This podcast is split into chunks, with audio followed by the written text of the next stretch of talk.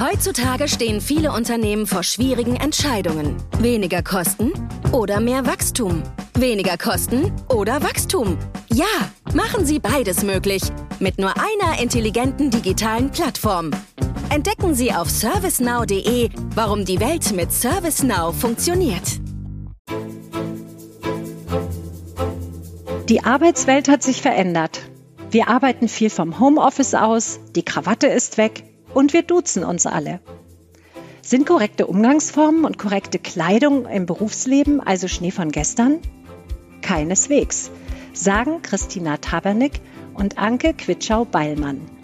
Sie sind Expertinnen in Sachen Business-Knigge und verraten uns jetzt, was hat sich verändert und was gilt immer noch. Herzlich willkommen bei Tech Talk, Voice of Digital. So heißt der Podcast von Computerwoche, CRO Magazin und CSO Online. Heute geht es um korrekte Umgangsformen im Berufsleben. Zu Gast bei mir sind heute die Expertinnen Christina Tabernick und Anke Quitschau-Beilmann. Sie haben vor rund 20 Jahren die Agentur Korrekt gegründet und beraten Unternehmen in Bezug auf angemessene Umgangsformen und Kleidungsstil. Außerdem haben Sie gerade das E-Book Future Skills veröffentlicht. Mein Name ist Karin Funk und ich bin Redakteurin beim CIO Magazin. Liebe Frau Tabernick, schön, dass Sie heute mit dabei sind. Ja, vielen Dank für die Einladung. Und liebe Frau Quitschau, ich freue mich auch, dass Sie heute mit von der Partie sind. Ich freue mich auch sehr auf das Gespräch. Frau Quitschau, Sie haben die Agentur korrekt gegründet und sind seit vielen Jahren inzwischen gefragte Rednerinnen und Trainerinnen in Sachen Business Knigge. Was ist denn das eigentlich Business Knigge? Was bedeutet das genau? Also wir schaffen mit unserer Agentur korrekt nachhaltige Grundlagen für sicheres Auftreten. Denn unsere Erfahrung ist, dass ja persönliche Ausstrahlung entscheidend im beruflichen Umfeld ist und äh, für den beruflichen Erfolg entscheidend ist. Präsentiert man sich also kompetent und sympathisch, wirkt man einfach positiver auf andere Gesprächspartner. Und die anderen haben eher Lust, mit mir äh, zu agieren und in ein Geschäft einzusteigen, als wäre ich unhöflich. Mhm. Ähm, jetzt geht's ja auch ganz viel um äh, Kleidungsstil und ähm, korrektes Auftreten. Ist das denn heute überhaupt noch zeitgemäß? Ich meine, wir sind in Zeiten, wo alles so cool und hip und locker ist. Braucht man das überhaupt noch? Doch, das braucht man auch heute noch. Alleine als ja ähm, Regelwerk drumherum zu wissen, wo, wo geht man über die Regel oder äh, wie bei Leitplanken auf der Autobahn, in welchem Bereich soll ich mich auf, aufhalten und ähm, ja, zu glauben, dass es diese Umgangsformen nicht mehr gibt oder dass die nicht mehr wichtig sind, ist äh, eine Fehlinterpretation des Alles ist möglich. Werden Sie da gerade auch speziell dazu nachgefragt oder hat die Nachfrage abgenommen oder wie hat sich das entwickelt in der Zeit? Weil Sie beraten ja auch Unternehmen. Wir beraten vorwiegend Unternehmen. Also wir sind ganz selten mal im, im Privaten nachgefragt. Unser äh, Fokus ist äh, nicht nur das Thema äh, Kleidung. Ähm, wir werden sehr stark nachgefragt im Moment, denn wir spüren einfach eine gewisse Orientierungslosigkeit. Gerade jetzt in in den Zeiten, in denen man ja ähm, Phänomene hat wie agiles Arbeiten, ähm, Abbau von Hierarchieebenen. Es wird immer schwieriger zu wissen, wo orientiere ich mich. Und ähm, eine große Zielgruppe von uns sind äh, junge Leute, die vielleicht nach dem Studium, gerade während der äh, Corona-Phase in den Job eingestiegen sind, ähm, hauptsächlich vom Homeoffice agieren und einfach keine Orientierungspunkte haben, weil wir keine, weil sie keine Vorbilder im Office sehen. Die kommen jetzt wieder ins Office langsam und denken, na ja, alles geht. Und dem ist eben nicht so. Mhm. Was sind denn da die Hauptfragen, die die jungen Menschen umtreiben? Sie sind ja jetzt gerade auch vielen Unternehmen, wo Sie gerade die neue Generation an die Hand bekommen. Was sind denn die größten Unsicherheiten bei der jungen Generation? Da erlebe ich sehr viele Fragen zum Thema, wie spreche ich Menschen richtig an? Darf ich dann wirklich alle duzen? Ähm, auch das Thema Dresscode ist für viele ähm, ein großes Thema, weil sie sagen, ist wirklich alles möglich? Und die muss man dann dementsprechend sagen, na ja, also man muss schon seinen gesunden Menschenverstand einsetzen, um, zu überlegen, mit wem habe ich es zu tun, wer steht vor mir, äh, wo gehe ich hin, wer kommt zu mir, oder sitze ich nur im stillen Kämmerlein. Das sind natürlich ganz klare äh, gesunder Menschenverstand Entscheidungen. Aber das sind so die Hauptthemen Ansprache, Vorstellen, ähm, Kommunikation ob das schriftlich, mündlich oder Smalltalk ist, ähm, hier ist viel Fragebedarf ähm, vorhanden. Dann bleibe ich doch mal gleich bei Ihnen, Frau Tabernick, wenn Sie sagen, die Fragen gehen in Richtung Kommunikation. Was ist denn nun mit dem Duzen? Dürfen wir jetzt einfach alle duzen? Nein, wir dürfen nicht alle einfach duzen. Das Duzen wird tatsächlich immer noch angeboten. Also entweder ist es eine Duzkultur im Unternehmen, dann heißt es bei der Einführung, wir duzen uns hier alle. Ähm, wenn dem nicht so ist, dann, und ich beobachte, dass einige Menschen sich untereinander duzen, ist es lange noch kein Freifahrtschein für mich, das auch zu tun. Es muss mir vom Rang höchsten oder von der Rang höheren Person einfach angeboten werden, beziehungsweise klargestellt werden.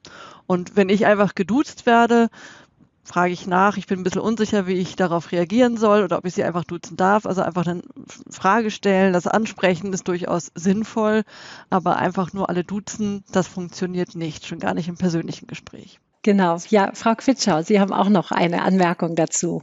Ja, ich würde gerne noch ergänzen, ähm, dass äh, es noch lange nicht bedeutet, wenn sich im Unternehmen geduzt wird, wenn dort eine Duzkultur herrscht, äh, dass man automatisch auch die Kunden duzen darf.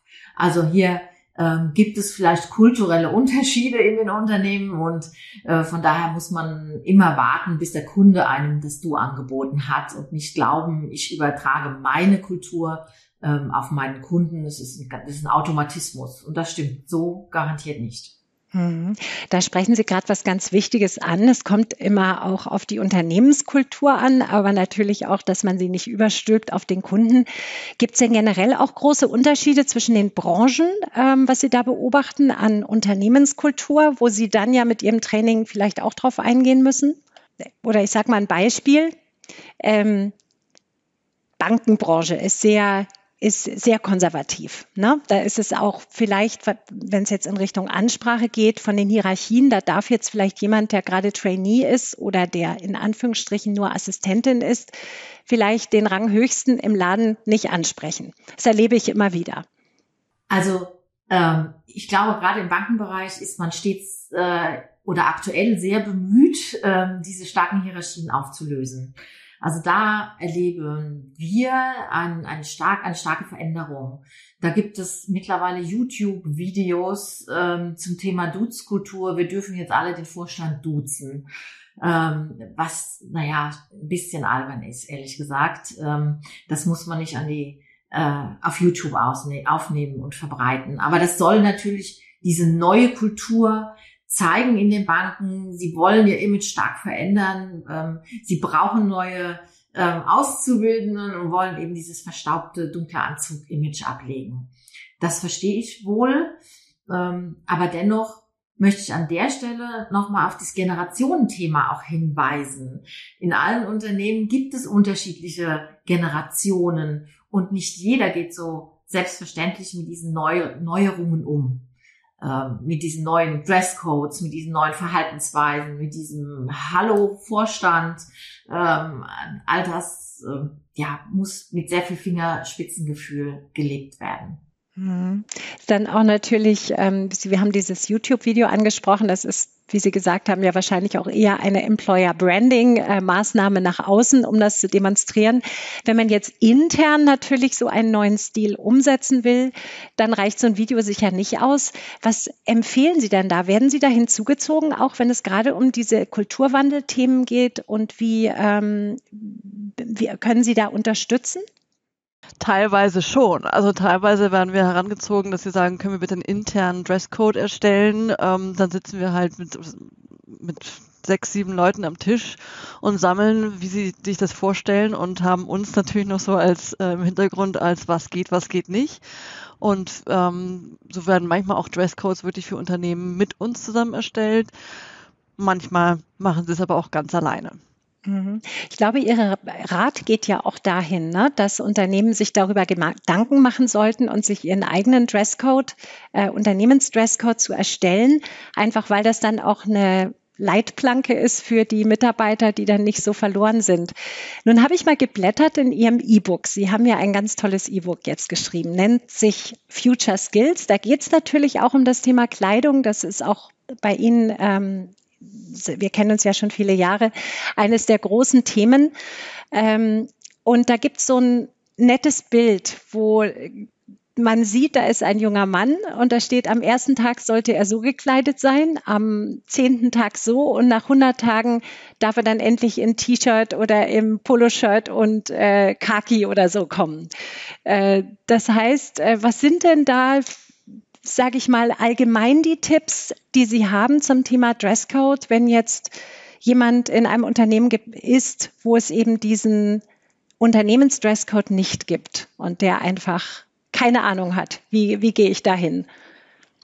Woran sollte der oder diejenige sich orientieren? Also grundsätzlich ist es immer gut, wenn man die Augen offen hält und schaut, wie sind die anderen gekleidet oder wie sind, sage ich mal, die Ranghöheren ähm, gekleidet, weil daran kann man ja schon äh, vieles ablesen. Und ähm, das ist eigentlich der Leitfaden und das ist der Orientierungspunkt. Und es macht überhaupt nichts, wenn man in den ersten Tagen, ich sag mal, ein wenig overdressed äh, sich fühlt, äh, denn das kann kein Fehler sein. Underdressing allerdings schon, weil das ist dann eher äh, der erste Eindruck ist äh, hinüber, wenn ich äh, schon mit T-Shirt und Shorts äh, am ersten Tag erscheine, weil ich denke, na ja, das sind 30 Grad draußen. Aber unser Ratschlag geht tatsächlich dahin, ähm, auch an die Unternehmen ähm, zu sagen, wir brauchen neue Vereinbarungen. Wir brauchen, äh, das ist diesen einen Dresscode wird es nicht mehr geben ja, wie, wie man früher, weil sie hatten die Bankenbranche angesprochen, man sagte, in der Bank sieht man so aus, in der Unternehmensberatung sieht man so aus. Das wird es nicht mehr geben. Wir raten tatsächlich dazu, branchenspezifische oder sogar abteilungsspezifische ähm, Contracts mit den Mitarbeitern zu machen. Mhm. Gibt es denn absolute No-Gos, die man gar nicht machen sollte? Also wir haben jetzt gerade hier heiße Temperaturen angesprochen, also Birkenstocks, Shorts und äh, ärmelfrei das Top äh, so ins Büro. Ähm, ist das möglich jetzt in heutigen Zeiten oder ist das nach wie vor ein No-Go? Das ist nach wie vor ein No-Go. Also solche Sachen kann man auch heute, wenn angeblich alles möglich ist, ähm, sozusagen bringen, dass ich erotisch auftrete als Frau mit tiefen Ausschnitten, äh, Tanktops oder Spaghetti-Trägern, ist immer noch ähm, zu viel Haut. Funktioniert im Business nicht. Für Männer heißt es auch keine kurzen Hosen. Also das wird ab und zu verlangt. Oder wenn die Frauen noch kurz tragen dürfen, dürfen die Männer doch auch kurz tragen. Nein, ganz bestimmt nicht. Ähm, ich sage mal, all das, was nach Freizeit aussieht, was am Strand nicht auffällt, hat im Business nichts zu suchen. Und ähm, es gibt so viele Möglichkeiten, sich zu kleiden, aber es gibt vielleicht vier Aufgaben oder Regeln, die man sich zu, äh, zu Gemüte führen sollte.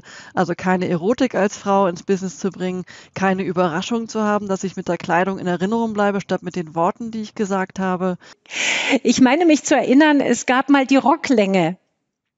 Ja, das gehört mit zur Erotik, aber es, ähm, sich nicht zu verkleiden, also als Frau nicht männlicher zu machen, als wir sind. Wir dürfen gerne weiblich gekleidet sein. Ähm, und wie gesagt, eben das, äh, das vierte ist, alles, was am Strand nicht auffällt, hat im Business nichts zu sorgen. Also keine Freizeitkleidung und da muss man wirklich sich kritisch im Spiegel anschauen und überlegen, ist das ähm, Freizeit oder ist das Business? gilt auch fürs Homeoffice. Man fühlt sich gleich ganz anders, wenn man sich ähm, businessmäßig kleidet, zumindest ein wenig businessmäßig kleidet und nicht zu freizügig wird. Und an der Stelle würde ich gerne äh, was ergänzen, weil äh, ich gestern Abend gerade zu einem ähm, Business-Dinner eingeladen war, beziehungsweise das moderiert habe in einer Unternehmensberatung. Und ich saß einer jungen Dame frisch äh, von der Uni gegenüber im äh, Leoprint-Kleid äh, mit äh, herrlich tiefem Ausschnitt und äh, war nicht so begeistert, ehrlich gesagt, weil äh, das, also dieses Thema Erotik, das auch ich schaue hin, auch ich schaue auf einen tiefen Ausschnitt, ohne dass ich da irgendwelche Gedanken dazu habe, aber es lenkt einfach vom Wesentlichen ab, nämlich vom Inhalt. Und bei einem Business Dinner in der Unternehmensberatung mit Leoprint aufzutauchen, war einfach ähm, ein Schritt zu viel. Ja, das ähm, ist sehr spannend, was Sie sagen, ähm, dass das dann vom Fachlichen ablenkt. Es gibt ja auch diese schöne äh, Bezeichnung Business Casual. Ne? Gerade wenn man so zu Konferenzen oder Workshops geht, steht ja oft im kleingedruckten Kleidungsstil Business Casual. Was heißt denn das? Weil äh, ich kann mich erinnern, wir haben früher auch diskutiert in der Redaktion, ja, ist das jetzt T-Shirt und dunkle Jeans? Ja, also so viel weiß man dann schon, vielleicht eine dunkle Jeans. Was verbirgt sich dahinter? Also offiziell verbirgt sich dahinter Anzug ohne Krawatte für die Herren und für die Frauen normale Businesskleidung.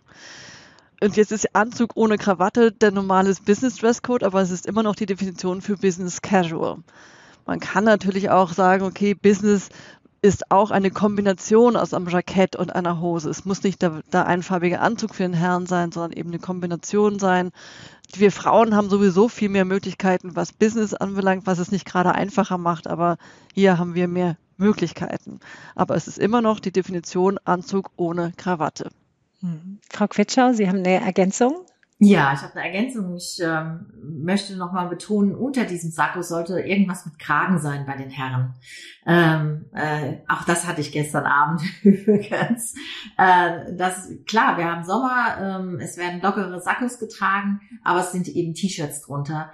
Und auch da bin ich der festen äh, Meinung, da rücke ich auch nicht ab von, äh, kann man in der Freizeit tragen, aber nicht im Business. Beim Business Dinner im Fünf-Sterne-Hotel in der Unternehmensberatung.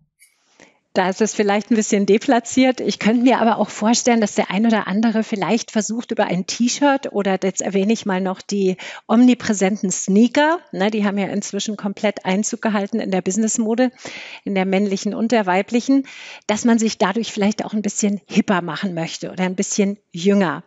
Ich meine, ein anderes Accessoire, was ich beobachte, ist eine Brille, eine auffällige Brille, ne? dass man da nochmal einen Kontrapunkt setzen darf. Ist das nicht auch möglich, dass man bewusst bricht mit so Stilvorgaben, um vielleicht doch positiv aufzufallen, jünger aufzufallen, hipper zu sein. Man sendet ja doch die entsprechenden Signale. Das tut man und das tun wir auch. Also wir, ähm, ich trage auch manchmal Sneaker, ist mir die Frage, bei welchem Publikum.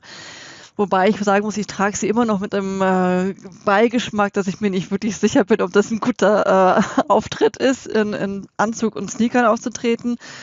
Es hängt immer wirklich davon ab, mit wem ich zu tun habe. Und ist es mein Erstkontakt, ähm, wer ist mein Publikum und, und, und sicherlich macht man das. Man sollte aber auch, wenn man es tut, mit den Konsequenzen leben können oder auch wissen, was die Konsequenz ist. Wenn ich weiße Schuhe trage, guckt mir jeder auf die Füße statt ins Gesicht, zum Beispiel auf einer Bühne.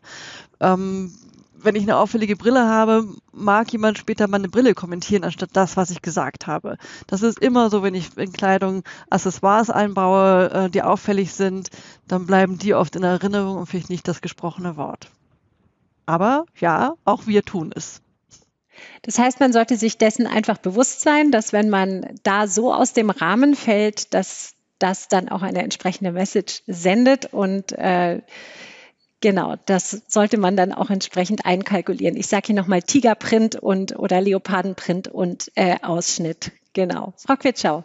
Ja, und wenn man solche Stilelemente bewusst einsetzt, ähm, ist das ja auch in Ordnung. Aber man muss sich wirklich darüber bewusst sein, dass man vielleicht in Erinnerung bleibt als die, ähm, mit dem roten Anzug auf der Bühne.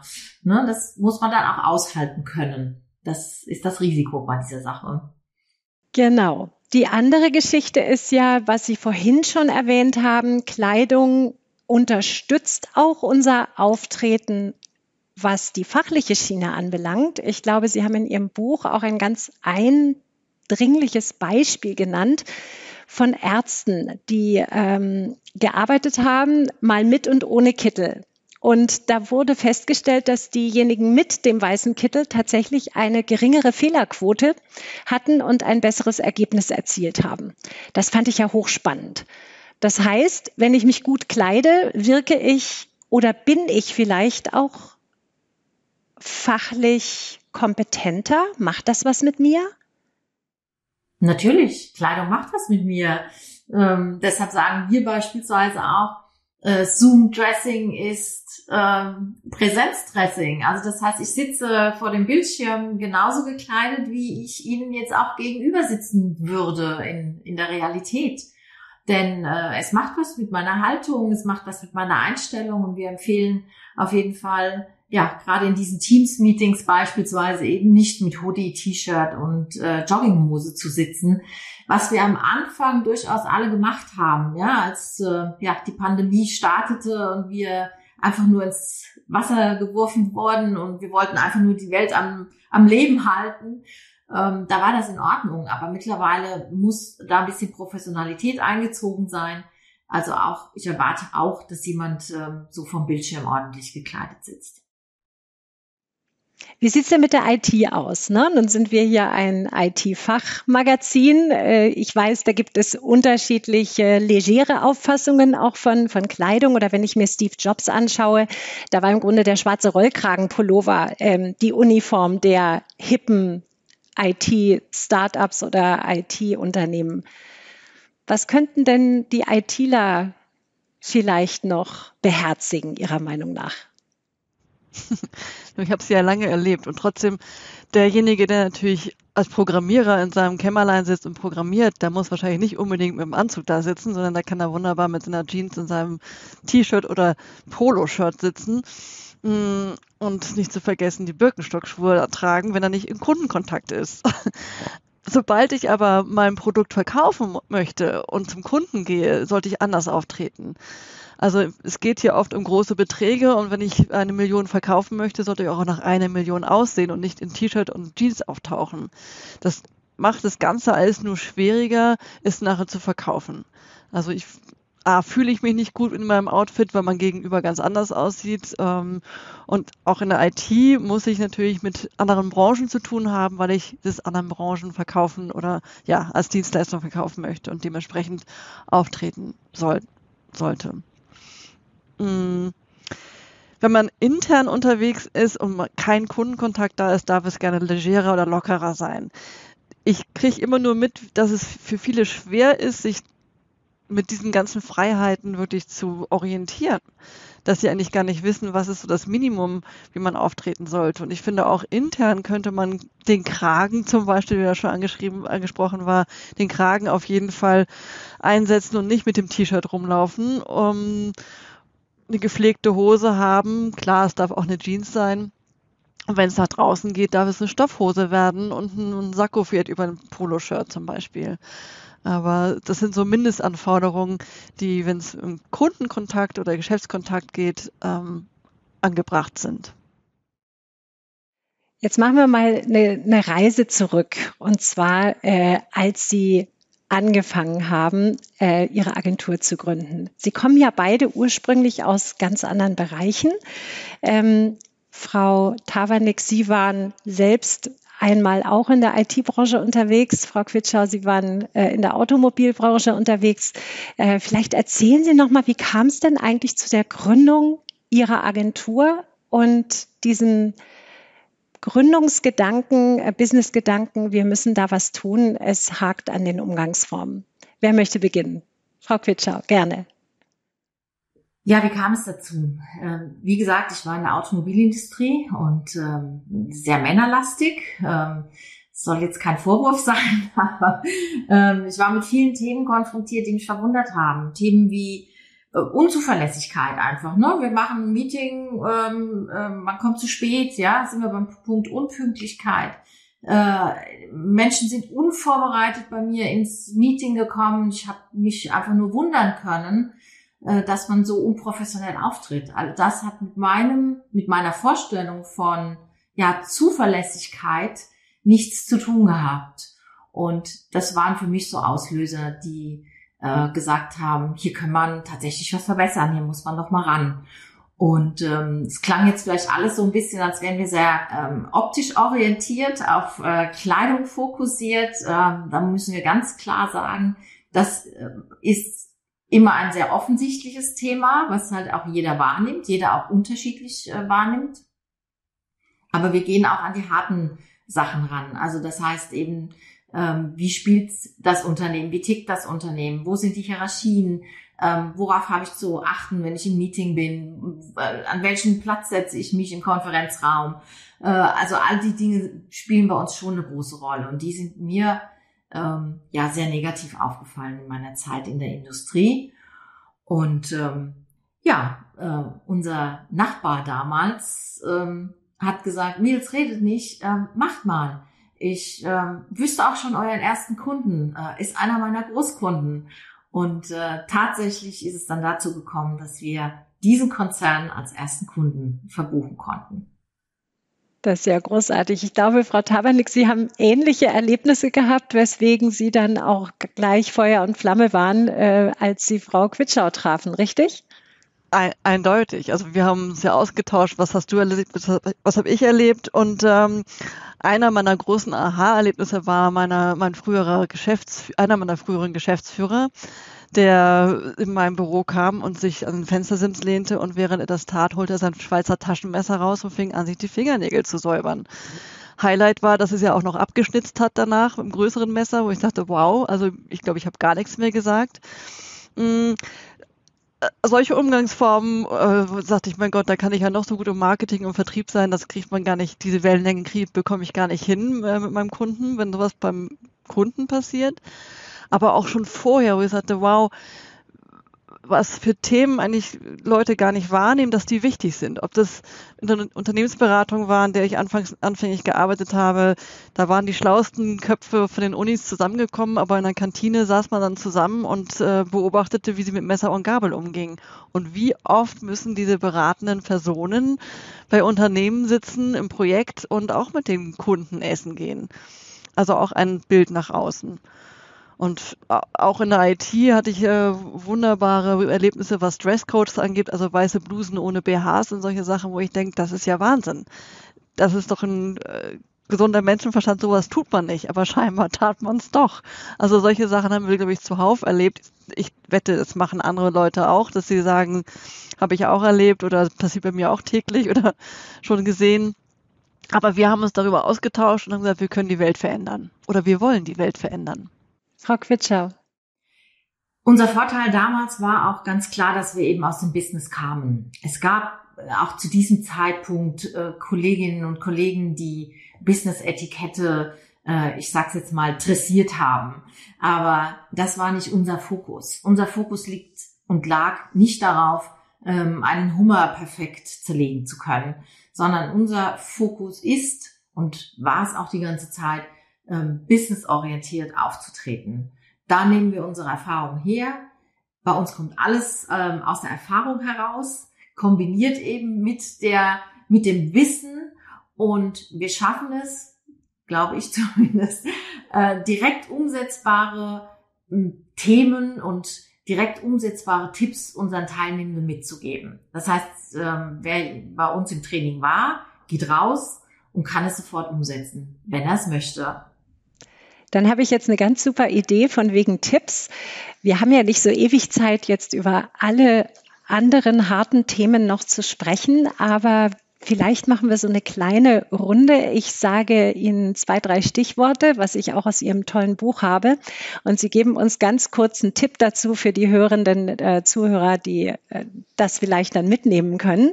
Zum Beispiel geht es ja auch zum Thema Smalltalk. Was gibt's? Es gibt ja viele, die sind introvertiert und haben das nicht so drauf. Was wäre Ihr Tipp zum Thema Smalltalk? Einfach machen. Seien Sie ein Pinguin, der von der Scholle springt, äh, so wie die Pinguine sich auch nicht trauen, aber versuchen Sie es einfach. Ähm, ob das der Eisbrecher ist wie eine Floskel oder können Sie mir sagen, wo es da, also um Hilfe bitten, eine Frage stellen. Es gibt so viele Möglichkeiten, in Kontakt zu kommen, dem anderen Menschen zu zeigen, dass ich sprechen kann und dass ich bereit bin zu sprechen. Blickkontakt ist das Erste, was ich aufbauen muss. Eine, ähm, eine Floskel, sich vorstellen, gehört auch dazu, wenn ich in einer, auf einer Veranstaltung bin zum Beispiel. Also es gibt diverse Möglichkeiten, tatsächlich den Start hinzukriegen. Und Smalltalk ist mit fremden Leuten ähm, sie müssten es möglichst positiv hinbekommen, also keine Streite starten oder keine Besserwisserei oder sowas dergleichen, sondern wirklich so möglich wie positiv wie möglich sein. Sprich, ein Kompliment wäre eine Möglichkeit, ähm, ja, eine Situation beobachten, kommentieren, ist eine Möglichkeit, ins erste Gespräch zu kommen. Und dann ist es ein Smalltalk. Also es geht auf die Oberfläche, äh, ein Geplänkel hin und her und keine tiefer, ähm, tiefen Gespräche oder ähm, großartigen Meinungsaustausch, sondern wirklich ein seichtes Gespräch. Ich glaube, eine Sache, die immer gut kommt, ist, wenn der andere angereist ist, dass man fragt, sind Sie gut hergekommen? Ne? Das ist zumindest etwas, wo ich mich immer hinrette. genau. Nehmen wir das Thema Schreibstil. Habe ich nämlich auch entdeckt in Ihrem Buch. E-Mail schreiben. Moderner Schreibstil. Das heißt, wir haben in unserem heutigen Schreibstil, wir sehen es sehr häufig immer noch in dem Schreibstil, dass wir diese alten Zöpfe haben, diese alten Floskeln haben. Ähm, in der Anlage finden Sie oder wir bitten um Ihre Stellungnahme. Und das ist alles etwas, so würden wir niemals mit jemandem reden. Also wir schreiben so, wie wir auch sprechen. Nicht zu modern, von wegen Hey Alter oder sowas, sondern wirklich ganz normal Deutsch sprechen und schreiben. Also wir können diese alten Töpfe abschneiden, der Floskeln der 50er Jahre des letzten Jahrhunderts und eigene äh, Sätze bilden, die ganz normal klingen. Nicht beiliegend erhalten sie, sondern sie erhalten folgende Unterla Unter Unterlagen. Also ganz normal Deutsch. Und es wird auch nicht erwartet, dass auch Empfänger, die 60 Jahre alt sind zum Beispiel, diese alten Floskeln lesen wollen, sondern wir auch die Älteren können Deutsch verstehen, wenn es normal geschrieben ist. Also keine Schachtelsätze, keine Floskeln von alten Zeiten, sondern einfach so, wie sie schreiben. Also man darf sprechen. ein bisschen frischer werden und man darf ähm, ein bisschen aktiver formulieren auch. Genau, Frau Quitschau? Ja, und damit wir direkt einen umsetzbaren Tipp mitgeben können, ähm, eine große Bitte, tatsächlich 80 Prozent aller, aller E-Mails, die ich erhalte, sind falsch. Hinter keiner deutschen Verabschiedung ist ein Komma. es heißt nicht freundliche Grüße, Komma, viele Grüße, Komma. Äh, ich glaube, das haben sich viele aus dem Englischen so ein bisschen abgeschaut, aber hinter der deutschen Verabschiedung ist bitte, egal welche Floskel man verwendet, niemals ein Komma. Wow, da habe ich jetzt aber auch noch was gelernt, weil ich das Komma grundsätzlich dahinter mache. Dann nehme ich das doch heute gleich direkt mit in meinen, meinen beruflichen und auch privaten Alltag. Vielleicht noch als letztes Stichwort Networking. Sie geben auch Tipps zum Thema Networking. Hat sich das verändert oder ist das gleich geblieben? Nee, hat sich verändert. Ähm, also der Wunsch äh, des Netzwerken ist wieder ganz groß. Ähm, die Chefs sagen, du musst mehr netzwerken und ähm, die armen Mitarbeitenden sind völlig überfordert, weil sie gar keine Lust haben, ähm, ja, unter Menschen zu gehen. Und gestern habe ich einen schönen Satz gehört, der lautete, ach, war das herrlich während der Pandemie. Da sind diese ganzen Abendveranstaltungen ausgefallen.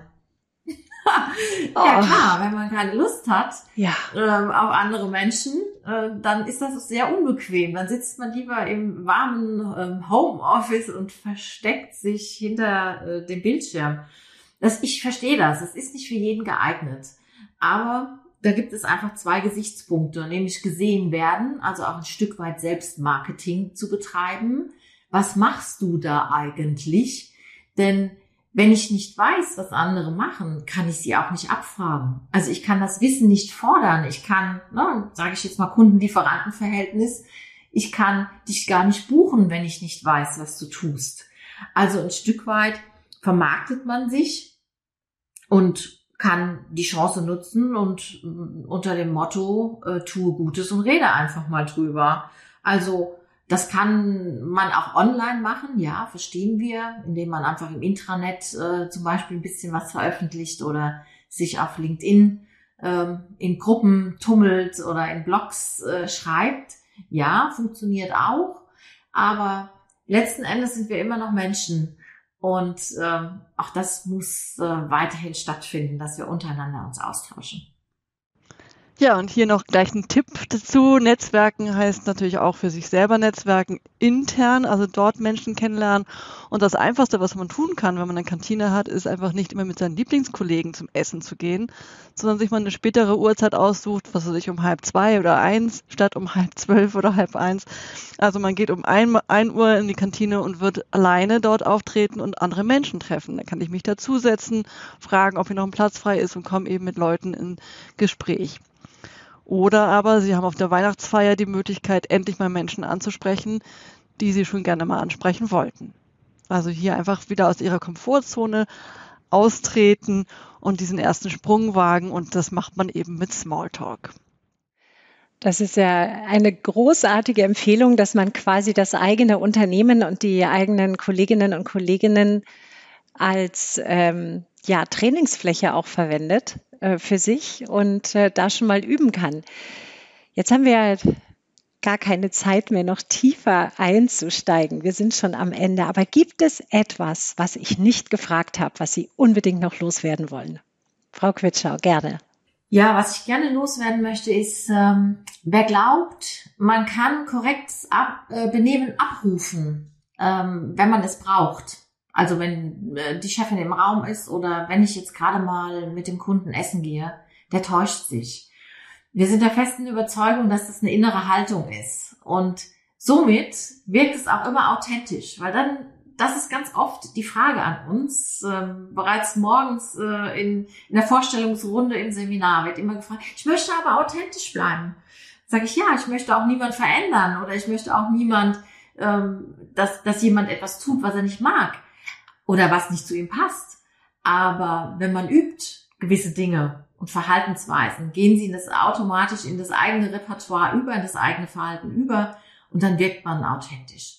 Und das ist mein Appell wirklich an alle, ähm, ja, sich einfach vielleicht auch mal checken zu lassen oder sich Feedback einzuholen, äh, wie wirke ich eigentlich auf andere und dann an den kleinen Stellschrauben ein bisschen was zu arbeiten. Hm. Quitscher hat schon gesagt, wir wollen niemanden verändern. Wir geben ihnen einfach nur die Idee an die Hand oder die Regeln, wie beim Fahr bei der Fahrschule auch. Und am Schluss müssen Sie in den Rückspiegel schauen ähm, und ob Sie die Regeln anwenden oder nicht, müssen Sie, also unsere Teilnehmenden, dann entscheiden. Aber Sie kriegen einfach mal einmal mit, was richtig und was falsch ist, wie man es tut und wie man es nicht tut am besten. Und Sie müssen dann selbst entscheiden, ob Sie es so umsetzen können für sich. Liebe Frau Quitschau, liebe Frau Tavernick, das war ein großartiger Crashkurs in Sachen Stil und Etikette im Berufsleben. Ich nehme für mich ganz, ganz viele Sachen mit, vor allen Dingen das Komma, was nicht hinter der Abschiedsfloskel sein sollte im Deutschen.